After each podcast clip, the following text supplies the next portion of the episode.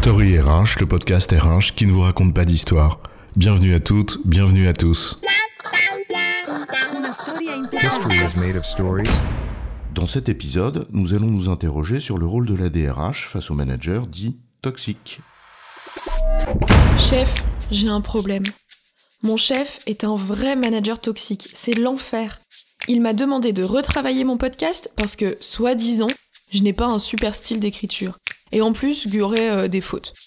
Non mais c'est bon quoi. Je suis pas venu là pour souffrir. Euh, chef, en fait, je t'ai juste fait une remarque pour que tu t'améliores. C'est aussi mon job et désolé, mais des fautes d'orthographe partout dans quelque chose qu'on livre au client, eh ben c'est pas acceptable. Tu veux dire que t'es pas toxique mais que tu fais juste ton boulot de manager? C'est ça? Identifier et gérer les managers toxiques? C'est quoi l'histoire? Va pas revenir ici sur la définition du rôle du manager, qui inclut notamment ce à quoi je faisais référence, à savoir aider les gens à progresser. C'est là où la confusion entre bienveillance et complaisance peut être dangereuse. Pour progresser, il faut regarder la vérité en face et parfois ça dérange. Donc, première question, c'est quoi un manager toxique? Un manager qui n'est pas gentil? Qui souligne tes insuffisances? Qui ne te fait pas plaisir? Mais qui t'aide à progresser? Ou un manager juste? Donc deuxième question, qui estime cette toxicité? Moi, j'accepte plus la critique, la controverse, l'effort, tout ça. En fait, tout ce qui me dérange et qui vient entacher le sacro-saint bien-être de mon moi quant à moi parce que je le vaux bien. Et alors, tout ce qui incarne cette gêne devient toxique. À commencer par mon chef. Hein, chef? Jette un œil sur Internet et tu verras à quel point on tombe vite sur la charlatanerie des gourous du bien-être personnel qui, à la fin, te donne la liste des 4 conseils pour faire virer ton manager. La dérive dans un sens ou dans l'autre. Quand les moutons passent devant toi, tu te fous de savoir dans quel sens, tant que tu les tons. Mais il y a aussi une autre réalité et une autre dérive. Des managers ou des manageuses, parce que c'est pas un monopole masculin, qui nuisent vraiment aux personnes et à l'équipe. Et il y en a, j'ai même des noms. Des sales personnes qui s'approprient tes succès et t'estiment coupable de leurs échecs, qui intriguent à tout va, te pourrissent la vie autant qu'ils peuvent, te harcèlent jusqu'à ce que tu craques, te font vivre des brimades inappropriées, Qui te font des remarques d'abord désagréables, puis déplacées, puis qui se répètent inlassablement jusqu'à la nausée. Celui ou celle qui se contrefout de tes contraintes, ou au contraire, le béni oui-oui qui t'expose sans cesse au lieu de jouer son rôle. Sans parler du roi du micromanagement constamment dans le contrôle. T'es où, t'es avec qui, tu fais quoi? Bref, la liste est longue, et on pourrait multiplier à l'infini ces comportements qui t'empoisonnent la vie, qui sont parfois très nocifs. La définition de la toxicité même. Et chez certains, c'est le combo, ils les réunissent tous. Et comme certains ne se sentent plus pissés parce qu'ils ne comprennent pas que le lien de subordination n'implique pas nécessairement allégeance, qu'ils ne comprennent pas qu'être au-dessus des autres, hiérarchiquement, constitue un devoir de plus de les servir et non pas un droit de les asservir, eh ben c'est difficile à gérer.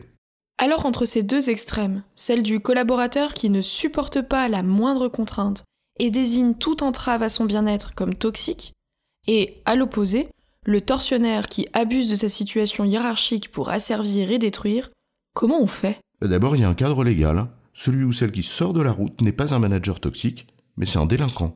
Il y a des personnes, quel que soit leur statut, et c'est encore plus problématique lorsque celui-ci leur confère un pouvoir important, qui enfreignent les règles de société. Alors, on se réfère là au cadre, par exemple du harcèlement, sous toutes ses formes. On peut espérer que ce n'est pas si fréquent. On a presque envie de dire que ce sont des situations claires. Mais en fait, euh, non, justement. Et c'est là tout le sujet. Comment faire la part des choses? Parce qu'il y a ceux qui sont borderline, les zones grises, comme toujours, le ou la manager qui n'a pas franchi vraiment la ligne rouge, mais putain les dégâts qu'il provoque. Ceux qui n'ont pas vu le monde changer et qui n'ont pas compris que ce qui passait il y a 30 ans, bah ça passe plus. Mais ils continuent, à longueur de temps, leurs sous-entendus, leurs vannes sexistes, leur ton volontairement castrateur, leur méthode d'un autre temps. Ou pire, les cyniques calculateurs qui veillent bien à ne pas laisser de prise de preuves ou de traces et qui jouent habilement des règles. Le lourdingue, ou le coupable pas pris.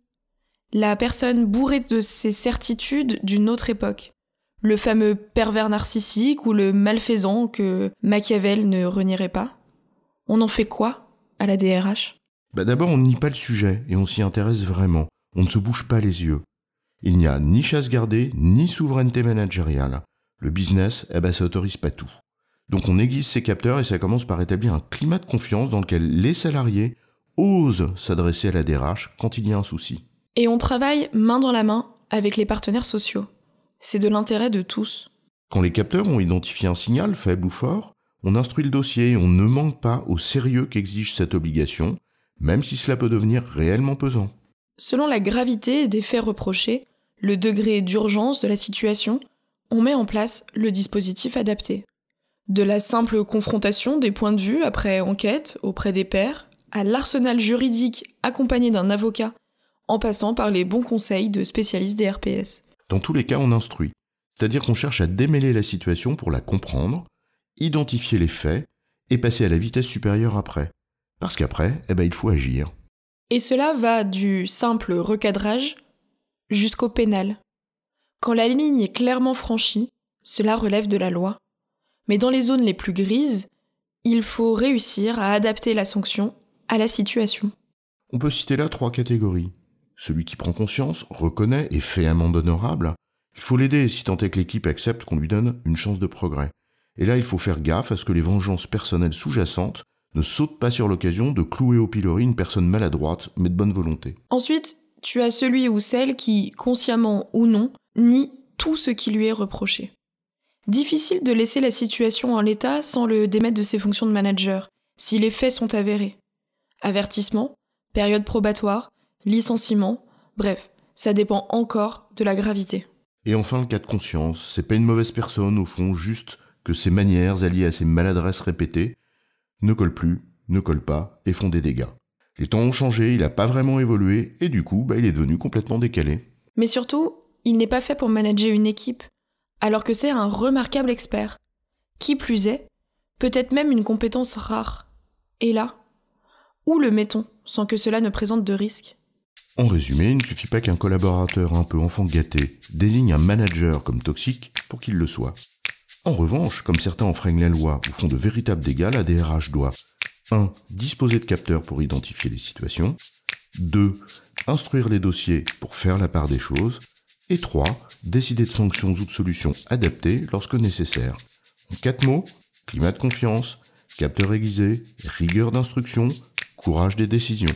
J'ai bon, chef? Oui, tu as bon, mais on va pas en faire toute une histoire.